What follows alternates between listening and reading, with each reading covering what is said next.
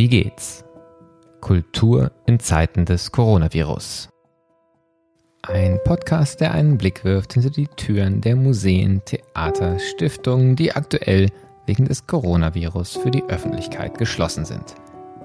Mein Name ist Martin Zierold und ich bin Gastgeber dieses Podcasts, den das Institut für Kultur- und Medienmanagement KMM an der Hochschule für Musik und Theater Hamburg produziert. Inzwischen befinden wir uns in Woche 7 der Schließung der Theater, Museen und Hochschulen. Nach den ersten schnellen kreativen Initiativen mit Hauskonzerten, Streamings aus den Archiven, kleinen Performances vom heimischen Küchentisch bewähren sich manche Formate als echte Dauerbrenner und andere sind schon wieder verschwunden. Auch das Hans-Otto-Theater, das städtische Theater in Potsdam, hat sehr rasch nach der Schließung mit Klassikerlesungen an verschiedenen, sonst für das Publikum unzugänglichen Orten des Hauses ein digitales Format entwickelt. Ich spreche heute mit Bettina Janke, der Intendantin dieses Theaters, über ihr erstes Zwischenfazit nach sieben Wochen Schließung. Was bewährt sich? Was fehlt am meisten? Und nicht zuletzt, wie wird es nach der Schließung weitergehen in Potsdam und in der Theaterlandschaft insgesamt?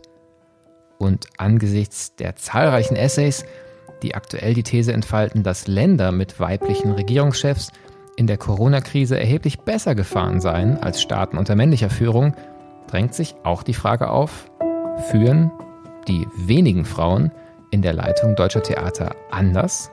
Und wenn ja, wie? Wie geht's? lautet der Titel dieses Podcasts. Wir interessieren uns dafür, wie es den Menschen in den nun geschlossenen Häusern geht. Und wir möchten fragen, was das macht mit den Einrichtungen, den Teams, den Projekten. Wie geht's heißt auch, was wird ausprobiert? Was bewährt sich? Worüber wird nachgedacht? Und was lernen wir gerade? Mein heutiger Gast, Bettina Janke, wurde in Wismar geboren und studierte an der heutigen Hochschule für Musik und Theater in Leipzig Theaterwissenschaften. Ihre ersten Inszenierungen brachte sie am ehemaligen Poetischen Theater der Universität Leipzig heraus, bevor sie 1994 als Regieassistentin und Regisseurin ans Staatstheater Cottbus ging.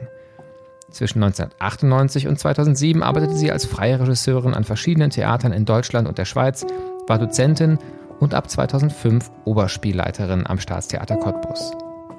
2009 übernahm sie die Intendanz am Rheinischen Landestheater Neuss, welches sie zu überregionaler Aufmerksamkeit führte. Unter ihrer Leitung wurden mehrere Inszenierungen zum Theatertreffen NRW eingeladen und auch prämiert. Seit der Spielzeit 2018-19 ist Bettina Janke Intendantin des Hans-Otto-Theaters in Potsdam. Ich bin verbunden per Zoom mit Bettina Janke, der Intendantin des, jetzt sage ich mal den falschen Namen eigentlich, des Stadttheaters Potsdam, das Hans-Otto-Theater eigentlich heißt. Ähm, auch darüber sprechen wir vielleicht gleich, ähm, was es mit einem Haus macht, wenn gleich zwei Männernamen den, den Titel geben. Aber die erste Frage ist äh, immer ganz kurz und knapp und eher persönlich. Wie geht's? Ja, man schlingert sich so durch, muss ich sagen. Also es geht mir, gesundheitlich geht es mir gut. Auch im Haus haben wir noch keinen Corona-Fall. In meiner Familie gibt es keinen Fall. In dem Sinne geht es mir von der Seite aus gut. Ansonsten sind das halt verrückte Zeiten und das schlingert halt so immer hin und her zwischen Euphorie, yeah, es geht weiter. Wir haben eine Lösung, um dann zwei Wochen später wieder zu sagen, ach nee, geht doch nicht. Oh, wir müssen nochmal neu planen. Und so ist das ein extremer Zickzackkurs das ist, glaube ich, so ein, so ein Lebensgefühl, dass man sich fast schon wieder gewöhnt, dass man, was man an einem Tag für, das ist jetzt entschieden hielt, am nächsten Tag schon wieder ja. in Frage gestellt sein kann. Ja. Ähm, jetzt schauen wir erstmal tatsächlich auf Ihre Arbeit vor Ort, bevor wir vielleicht auch den Blick nochmal danach weiten auf das, was es mit dem Theaterszene in Deutschland insgesamt gerade die Situation so macht. Ähm, Sie haben einen klassischen Betrieb, ähm, der jetzt ja erstmal auch stillgestellt ist. Ähm, vielleicht lassen Sie uns mal so hinter die Kulissen blicken. Ähm, es sind jetzt ein paar Wochen mehr als über den ersten Gesprächen, die ich mit Theatern ja. geführt habe.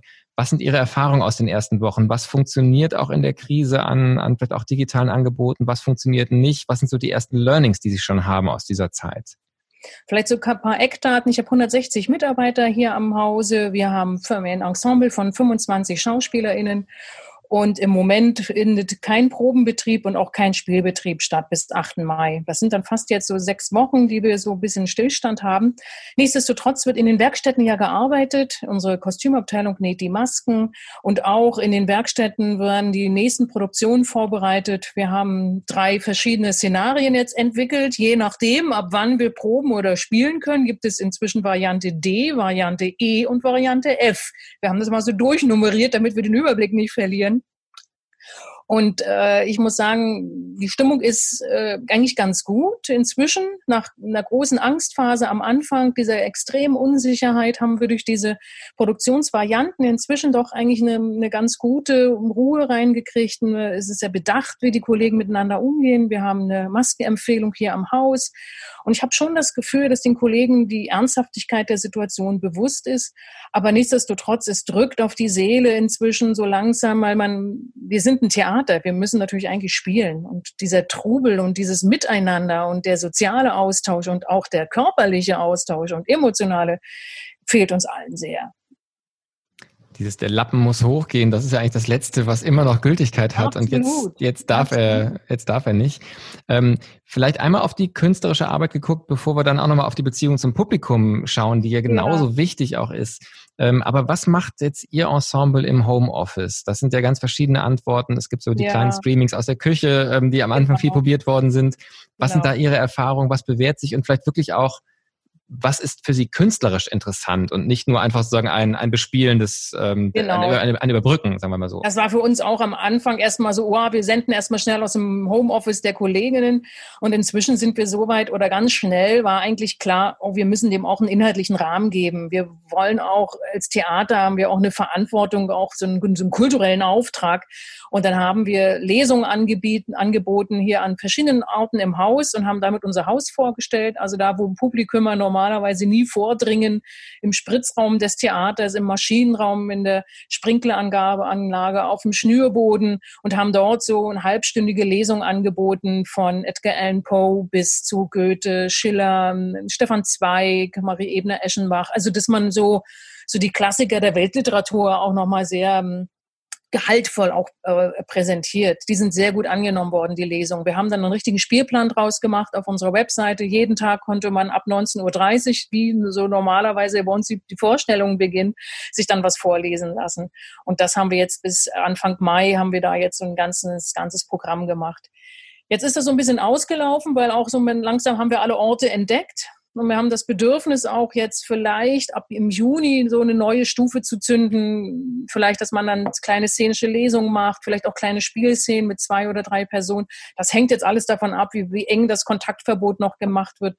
Aber das Bedürfnis der, der SchauspielerInnen ist extrem groß. Die fühlen sich unter Berufsverbot gesetzt. Die haben Sehnsucht. Und wenn die dann hier, die kommen mir so an wie Durstende in der Wüste. Oh mein Gott, endlich bin ich wieder in meinem Theater, in meinem Haus. Und oh wow, ich darf, ich darf lesen, ja. Ähm, die sind schon ziemlich verzweifelt, muss ich sagen. Also die vermissen das Theater sehr und sind extrem kalt gestellt. Also für die ist das nochmal eine ganz andere Situation. Ich sage, es ist, ich empfinde es wie ein Berufsverbot für die, ne?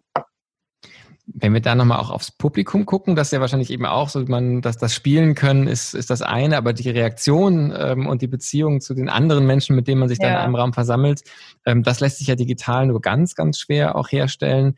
Ähm, was für Erfahrungen machen Sie da? Wie reagiert Ihr Publikum und vielleicht auch die Menschen, die jetzt diese Lesung anschauen? Wissen Sie, wer das ist? Sind das eher Nein. die Fans, die das vorher auch gekommen sind oder erreichen Sie ganz ja neue Schlimme. Schichten? Ja, das ist ja das Schlimme, dass man das nicht weiß. Man weiß auch nicht, wir haben dann Klickzahlen, klicken die jetzt aber bloß am Anfang ein und nach zehn Minuten wieder raus, gucken sich das wirklich an. Ähm, wir kriegen da wenig Rückmeldungen. Ähm, und die, die uns rückmelden, sind natürlich dann Freunde, Bekannte, Verwandte, die das ganz toll und klasse finden. Was ich unten von der Kasse höre, weil wir ja die ganzen Vorstellungen absagen müssen und auch die Abonnenten doch den Kontakt auch halten zu den Abonnenten, da ist ein großer Rückhalt da, ein großes Verständnis. Sie haben sich alle mit Gutschriften erstmal vertrösten lassen. Ähm, sie haben da sehr, nehmen sehr viel Rücksicht. Ähm, da bekommen sie ganz schöne Rückmeldungen, auch schriftlich, bekommen viel Post auch, äh, wo sie sich mal bedanken für das, was wir bisher gemacht haben und uns toi toi toi wünschen und durchhalten und so. Also da haben wir schon einen sehr guten, auch einen sehr engen Kontakt noch zu unserem Publikum. Und auf das Ökonomische äh, noch oh, zu sprechen zu kommen. also ich, ich, ich frage mal ganz ähm, aus, aus ja, der klar. Sicht vielleicht der, der, des naiven äh, Blicks, ähm, wo man schneller zu dem Schluss kommen kann, ähm, es gibt eine sehr bedrohliche Situation für einzelne Künstlerinnen und Künstler. Und dann gibt es unser gut ausgestattetes öffentliches System der Förderung, in denen die Gelder ja relativ sicher sind. Ähm, die erste Frage ist, trifft das so zu, auch auf, auf, auf Ihre Erfahrung? Und die Frage, die für mich tatsächlich auch dahinter steckt, die ich gleich anschließen will, ist, selbst wenn es so zuträfe, ähm, macht sich ja doch eine Sorge breit, dass einfach die ökonomische Lage im Land insgesamt in den nächsten Monaten und Jahren ähm, in Nachklang dieser Krise so schwierig werden kann, dass wir vielleicht eine Debatte über Kulturförderung äh, ins Haus stehen haben, ähm, die sehr, sehr ähm, schwierig werden könnte. Wie sind da Ihre, ähm, ja, Ihre, Ihre, wie ist Ihre jetzige Situation und was erwarten. Sie für die Kulturpolitik und die Kulturförderung ähm, in der Zeit? Es wird ja nicht nach Corona sein, aber mit ja. Corona zwei und drei. Ja, jetzt ist natürlich auch eine, das ist zwar eine blöde Situation, aber wir, wir sind ein städtisches Theater, wir sind hundertprozentige Tochter der, der Stadt, äh, trotz wir eine GmbH sind. Ähm, das ist, das ist, wir sagen, wir haben unser Auskommen im Gegensatz zu einem Privattheater oder zur freien Szene. Ne? Wir haben keine Einnahmen im Moment, aber wir haben natürlich auch weniger Ausgaben und wir sind auch angehalten worden, weil wir natürlich auch wirtschaftlich arbeiten und denken müssen. Als GmbH sind wir von Land und Stadt unseren Zuschussgebern angewiesen worden, auch in Kurzarbeit zu gehen. Das wird Ne, also wir sind da nicht in einer prekären existenziellen Lage. Wir, es ist von Stellenabbau oder von Kürzung oder äh, Kündigung ist hier gar nicht die Rede. Ich sehe das Problem auch viel eher dann ähm, 2021, 2022, wenn dann sozusagen die Rechnungen bezahlt werden, auch für unser Publikum natürlich. Und da habe ich schon Angst, dass wir da wieder in neue Verteilungskämpfe kommen. Und ich bin natürlich da als Kind des Ostens auch geprägt durch diese ganzen Strukturdebatten der 90er Jahre nach der Wiedervereinigung, als gerade hier in Brandenburg im Osten extrem viel weggespart wurde und extrem wenig alle auf Haustarifverträge runtergesetzt worden sind. Und wir haben uns gerade erholt. Ich habe das Gefühl, wir, so, wir hatten jetzt wieder so ein Level, wo man sagen konnte, ja, wir arbeiten. Die Theater waren nicht mehr unterfinanziert, sie waren auskömmlich finanziert. Die Tarifvereinbarungen ähm, waren auch so, dass man jetzt ähm, zwar noch nicht das Gehaltsniveau wie im Westen hatte, aber jetzt ist, das wird, für den Osten wird das nochmal doppelt hart werden. Also da habe hab ich große Befürchtungen, große Ängste und das wird, wie gesagt, 21, 22 dann die Haushaltsdebatten betreffen.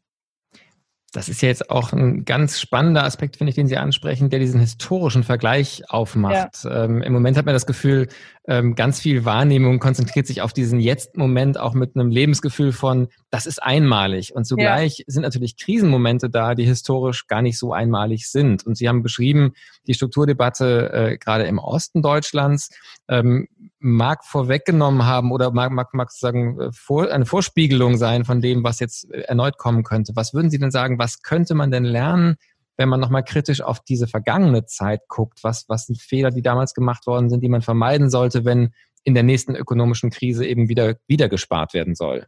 Genau, man darf nicht sparen. Also, weil diese Strukturschäden, die, dieser Flurschaden, der damals in der, nach der Wiedervereinigung ähm, ähm, ja, angerichtet wurde im Osten, an dem haben wir 30 Jahre lang zu knabbern gehabt. Also, das geht davon aus, äh, damit los, dass eben äh, hier zum Beispiel Frankfurt oder ja sein Stadttheater verloren hat und dafür ein, Kon ein Kongresszentrum bekommen hat.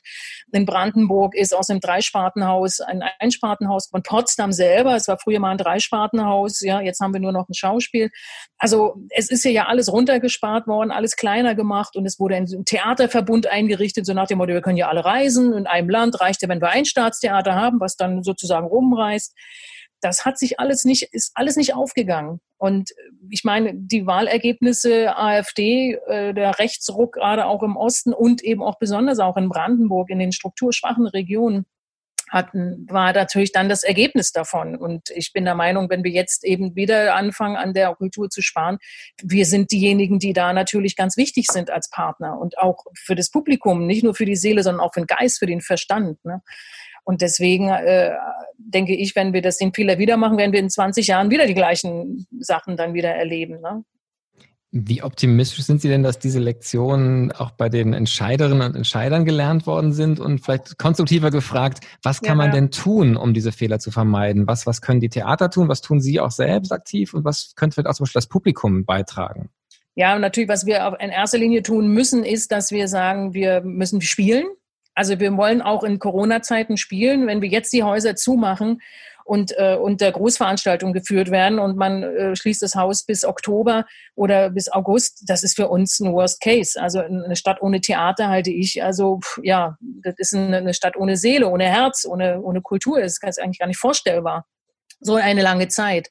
Also sagen wir, wir würden uns dem anschließen, den Plänen, die es im Moment ja überall Land und ab schon gibt, diese berühmte Corona-Ästhetik, das würden wir ausprobieren. Also unter Corona-Bedingungen auf der Bühne neue Inszenierung zu entwickeln, da kreativ zu werden miteinander. Ich habe da noch keine Lösung dafür. Es ist als erstmal Theorie, aber ich bin immer der Meinung, wir, das Schlimmste, was uns passieren kann, ist zumachen. Ergo müssen wir Alternativen suchen. Und ich glaube, dass das auch eine Kreativität oder eine Fantasie auch freisetzen kann. Und alle Stücke, die wir jetzt neu produzieren, könnten wir Corona-tauglich anbieten und unseren Zuschauerraum umgestalten also ich kann mir das nicht leisten, wie äh, Frank Kastorf oder, oder äh, der Intendant der Schaubühne oder die Burgtheaterherren, die sagen, nein, das, die Kunst darf nicht beschränkt werden, wir seid ihr alle lebensmüde, das können wir doch nicht machen. Habe ich auch gesagt. Aber die Alternative ist, wir kommen nicht vor. Und ich finde, jetzt müssen wir vorkommen. Und wir haben ja die nächsten, zum Beispiel jetzt hier in Potsdam, das nächste, die, im Osten sind die Jubiläensfeier. In Potsdam soll der am 3. Oktober Ausstattungsort sein für die großen Einheitsfeiern. Wird nicht stattfinden, glaube ich nicht dran. Aber wir haben zwei Stücke im Angebot, die wir spielen könnten. Und statt vor 400 Zuschauern vielleicht vor 80. Jetzt haben Sie gerade ähm, ganz schön schon die, die großen Herren angesprochen ja. ähm, von Burgtheater und andernorts, ähm, die da sehr meinungsstark äh, sich geäußert haben. Ähm, eine Frage, die, die ähm, ich spannend finde, man können, man sieht ja diese Kreativität, die freigesetzt wird jetzt gerade. Ja. Ähm, und äh, es gab ja viel Kritik, gerade auch am deutschen Theatersystem in den letzten Jahren, ähm, dass auch gesagt, viel gesagt worden ist, es müsste mehr Beweglichkeit geben, mehr, mehr Experimentierfreude, auch in, gerade im digitalen Bereich. Und jetzt gibt es diesen Schub in dem Feld. Und man sieht, die Kompetenzen sind ja offensichtlich da gewesen. Es sind ja nicht andere Menschen, die da jetzt gerade arbeiten. Und auch die Ideen entstehen ja gerade. Mhm. Und eine Frage ist, wo kommt das eigentlich her? Ist die Diagnose vorher einfach ungerecht gewesen und wir haben den, den Theatern Unrecht getan, als wir so ein bisschen die Unbeweglichkeit kritisiert haben? Oder ist da wirklich jetzt was in Bewegung gekommen und was ist dann anders? Und ich koppel das gleich wegen den großen Herren ja. ähm, mit der Frage, ist, hat das was zu tun damit, dass vielleicht auch die Macht der Intendanten, Intendanten gerade weniger ist, wenn das Team im Homeoffice ist, dann kann es vielleicht bottom-up viel mehr machen, als es vorher möglich war. Das wäre ja eine mögliche Hypothese nee. für die neu entstehende Beweglichkeit. Nein, das ist es nee. nicht. Also das würde ich überhaupt nicht so sagen. Ähm, man hat nicht weniger und nicht mehr Macht, egal wo die Mitarbeiter sich befinden. Es hängt immer alles von Kommunikation ab. Ähm, ich glaube viel eher, oder würde, wir hatten einfach vorher schlichtweg keine Zeit. Also ich meine, wenn wir, äh, wir haben in der Spielzeit 23 Premieren, äh, jeder Schauspieler hat zu tun äh, und wir haben diese Freiräume für diese digitalen Formate gar nicht gehabt. Also so eine, man denkt so, ja, es ist doch ganz fix gemacht, mal so eine Lesung, so eine Online-Lesung, aber das muss ja vorbereitet werden, der Text muss gesucht werden, gestrichen werden, der Schauspieler übt, Licht, Ton, die Räume müssen gefunden werden, dann muss Ruhe sein. Also wir haben schon immer so zwei bis drei Stunden ähm, für so eine Lesung immer einplanen müssen. Die habe ich im normalen Tagesablauf ja gar nicht. Und außerdem ist das einfach ja immer als zusätzliches Programm gedacht worden. Ne? Also ich meine, wir spielen jeden Abend und haben jeden Tag Proben und dann könntet ihr doch noch zusätzlich noch ein bisschen Digitales was anbieten. Und da haben, glaube ich, viele Häuser eben A, keine Zeit und B, es ist nicht unser Metier. Also ich meine, äh, das ist ja jetzt ganz gut und schön, weil was anderes nicht da ist, aber es ist doch kein Ersatz. Es ist nicht Theater. Und lesen kann jeder. Also da, da muss ich, ähm, das ist jetzt, sage ich mal, jetzt kein Hexenwerk. Es braucht zwar eine gute Vorbereitung, aber letztendlich ist Theater was anderes. Theater ist live, Theater ist der Moment und zum Theater zählt auch, dass man im Zuschauerraum sitzt und sich miteinander in der Pause oder vor oder nach auch irgendwie verständigen kann. Und ich persönlich, ich halte das nicht aus am Bildschirm. Ich habe jetzt auch gedacht, ah, jetzt gucke ich mir endlich mal die ganzen Sachen an, zu denen ich nicht gekommen bin. Aber ich nach, nach 10, 20 Minuten muss ich immer ausschalten, weil es langweilt mich. Ich, ich, ich habe da keinen Zugang. Da drängt sich die Frage jetzt auf, was denn eigentlich bleiben wird von, von den Experimenten, die jetzt gemacht werden. Ähm, es klingt in, in Ihren Worten jetzt ja doch sehr stark als ein, ein Lückenfüller, der es sicherlich in vielen ja. Bereichen auch ist. Ähm, aber sehen Sie auch Dinge, von denen Sie sagen, die probieren wir jetzt aus, die werden uns dann auch danach begleiten? Oder geht es wirklich darum, einfach nur den, den leeren Raum jetzt dort zu füllen, wo man ihn füllen kann? Aber sobald das Alte wieder möglich ist, ähm, geht es eigentlich dann wieder auch ausschließlich darum. Na, für mich ist der Gewinn viel eher, dass man die Leere spürt, die da ist, wenn Theater nicht stattfindet und kein Konzert. Also diese Stille im kulturellen Raum und diese, das, also das ist ja auch das, was wir von unseren Zuschauern ja auch hören oder wenn ich in der Stadt unterwegs bin, dass mich Leute ansprechen. Ich selber spüre es ja auch, dass was fehlt.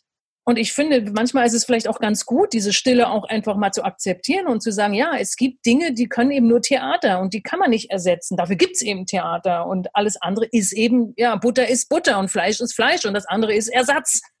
Margarine ist keine Butter. Also wenn man das mal so nimmt. Und ich glaube, das ist das, was ich aus der Krise mitnehme. Wir sind wirklich eben einmalig, wir sind besonders, wir sind analog und wir sind, ähm, ja, wir sind nicht ersetzbar. Und irgendwie ist es auch ein schönes Gefühl vielleicht ja dann doch auch eine, so eine Art Erinnerung, ähm, die hoffentlich bewahrt bleibt in den Diskussionen, über die wir vorhin gesprochen haben, genau. dass man zumindest darauf verweisen kann, ähm, man hat nochmal gemerkt, was fehlen würde.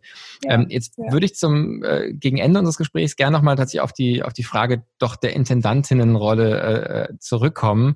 Ja. Ähm, Sie haben ja gerade schon gesagt, das Intendantenbashing greift zu kurz, wenn es um die Beweglichkeit geht. Das ist eher eine Frage auch von Kapazitäten gewesen, von von Auftrag und ähm, auch eben häufig vielleicht von einem Übermaß an, an Erwartungen von beispielsweise der Kulturpolitik, was alles noch on top gemacht werden soll, ja. was eben nicht möglich ist. Ja. Ähm, das ist also anscheinend nicht der Unterschied, wo sie sich trennen von den großen Herren äh, der, der großen Häuser.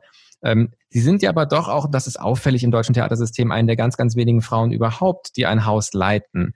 Ähm, was ist denn vielleicht anders ähm, aus einer weiblichen Führungsperspektive und wie erleben Sie einfach auch dieses krasse Ungleichgewicht äh, gerade in den Führungsriegen der, der deutschen Theater?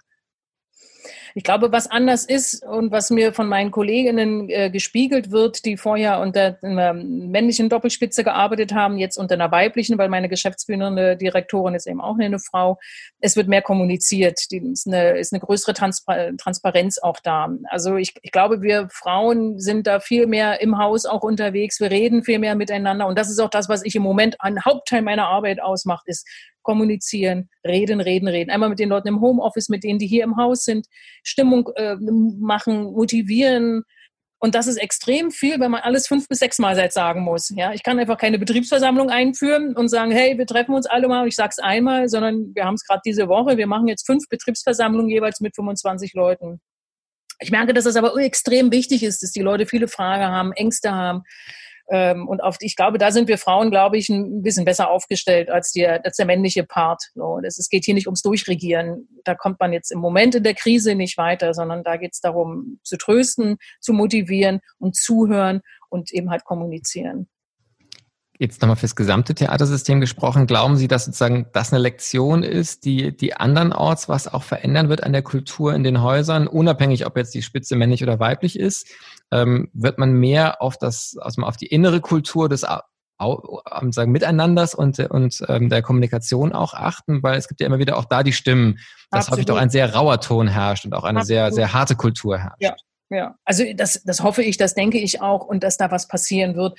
Als ich vor zehn Jahren anfing, ähm, da waren wir, waren, waren wir wirklich, konnte man die, die Frauen an einer Hand abzählen und jetzt werden es ja wirklich immer wieder jedes Jahr mehr. Ich denke, empfinde das schon, dass da eine Bewegung stattfindet. Und wenn es äh, sich was verändert, dann ist das genau diese Art von Führungskultur, die nicht unbedingt natürlich an Frauen gebunden ist. Das will ich jetzt überhaupt nicht sagen, dass wir Frauen alle bessere Menschen sind. Ne?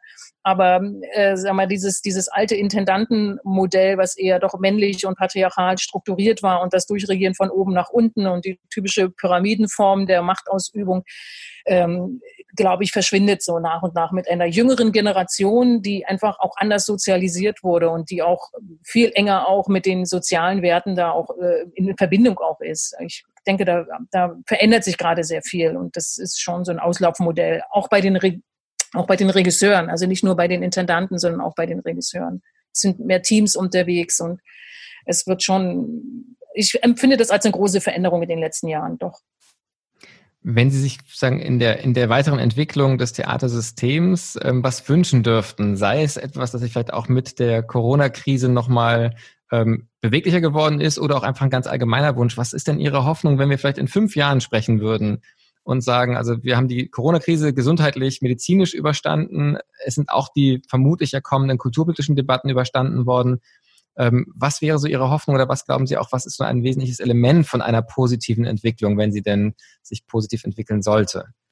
Naja, auf alle Fälle empfinde ich das schon, dass das, äh, was wir jetzt gerade eben hatten, dass das die Geschlechtergerechtigkeit ähm, ausgeglichener ist. Also diesen Prozess, in dem wir jetzt durch Corona-Krise unterbrochen worden sind, in dem wir uns ja gerade befanden, ob das in den Ensembles war, ob das bei den Regiepositionen war oder ob das auch bei den äh, Intendantenposten war, dass das alles weiblicher wird. Da würde ich mir wünschen, dass wir diesen Prozess weiter fortsetzen und dass wir nicht durch diese extremeren Verteilungskämpfe wieder sozusagen zurückgeworfen werden, weil man in der Krise dann denkt, ach, jetzt brauche ich doch den starken Mann. Äh, und die neuen Posten, die jetzt die neuen Theaterintendanten, die die verteilt werden, dass die Kommunen da weiterhin mutiger sind und auch auf junge Frauen setzen, auf Teams setzen, um diesen Prozess jetzt nicht plötzlich unterbrechen und wieder zu diesen alten hierarchischen Mustern kommen. Ne? Weil man merkt es in Amerika, jetzt wo der Trump da ist der starke Mann gefragt und plötzlich hat er äh, Einschaltquoten und, und, und, und Zustimmungswerte. Das macht mich schon ein bisschen ängstlich, ja. Und das würde ich mir das Zweite wünschen, eben, dass wir diese, diese Öffnung auch der Theater im, im experimentellen Hinsicht auch, also das, wo wir eigentlich jetzt waren, dass uns diese Krise nicht zurückwirft eben in die 90er, was eben auch sozusagen die innere wie auch die äußere Struktur meint, sondern dass wir eigentlich uns nach vorne entwickeln. Das ist eine große Hoffnung, die ich habe. Aber ich bin da, also 50-50, ob sich das einlösen wird. Also auf jeden Fall ein Grund, nochmal weiter zu sprechen, äh, wenn ein paar Monate nicht, fünf Jahre vergangen sind, zu schauen, ob das jetzt ja. eher zum Sprungbrett beschleunigt in eine Zukunft geht oder vielleicht wirklich auch zurück. Also diese Sehnsucht nach dem Heroischen, die Sie beschrieben genau. haben, ja. Ähm, die ja wirklich eher so ein regressiver äh, Reflex wäre, das, das ist sicherlich auch eine Gefahr. Ähm, für heute müssen wir zum Ende kommen. Die letzte Frage ist immer, nach der Inspiration. Ähm, es gibt sicherlich ganz viel zu entscheiden, ganz viel zu tun, ganz viel zu kommunizieren. Sie haben es benannt.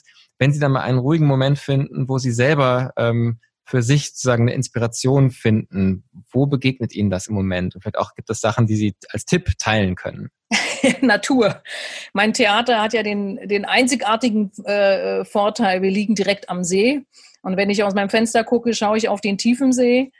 Und äh, das ist etwas, wo ich im Moment in Inspiration hole. Ich habe einen kleinen Garten, ich habe zwei Hunde und äh, nach der, so einem Tag wie heute, wo ich den ganzen Tag kommuniziere und immer nur Output habe, dann hilft mir ein Spaziergang mit meinen Hunden durch Park Sanssouci oder einmal hier um den Heiligen See herum. Äh, das ist im Moment das Einzige, was ich kann. Ich kann auch keine Stücke lesen, ich kann wenig Fernsehen gucken, also nicht noch mehr dreien, so, weil es ist, man ist, der Kopf ist voll. Ich muss eher mich leer machen am Ende des Tages und am nächsten Tag geht das der Wahnsinn wieder los. Und insofern Hunde leben immer im Jetzt und bei meinem Hund lerne ich das dann immer. Lass sein, hier und jetzt um. Sehr gut, ein schönes Schlusswort. Und da ja. merkt man nochmal, was für ein Glück es ist, dass wir diese Phase im Frühling haben und nicht im Herbst. Ja, absolut. Das wo das wahrscheinlich schwieriger auszuhalten gewesen wäre. Ja. Noch schwieriger, ja. ja. Bettina Janke, vielen herzlichen Dank, dass Sie sich die Zeit genommen haben. Ich habe schon gesagt, es wäre spannend zu schauen, gerade so diese großen Linien, die Sie auch aufgezeigt haben, wo da die Reise sich hinentwickelt und vielleicht auch ja. wirklich, wie man mitsteuern kann. Es ist ja nicht nur schicksalhaft, sondern wir sind ja alle Akteurinnen auch der, der Entscheidungen, ja. die da getroffen werden. Ähm, wenn wir dazu nochmal sprechen können in ein paar Wochen oder Monaten. Gerne. Das Gerne. wäre spannend. Für heute sage ich ganz herzlichen Dank für den Austausch. Dankeschön. Das war die 34. Folge des Podcasts Wie geht's? Kultur in Zeiten des Coronavirus. Links zum Gespräch gibt es wie immer auf unserer Website www.wiegehts-kultur.de. Morgen spreche ich mit Malte Böcker, dem Leiter des Beethovenhauses in Bonn und des Beethoven 2020 Jubiläumjahres. Unter anderem darüber, wie man damit umgeht, wenn ein auf Jahre hinaus geplantes globales Geburtstagsfest auf einmal derart ausgebremst wird. Ich freue mich auf die kommenden Gespräche. Bis bald. Passen Sie gut auf sich auf.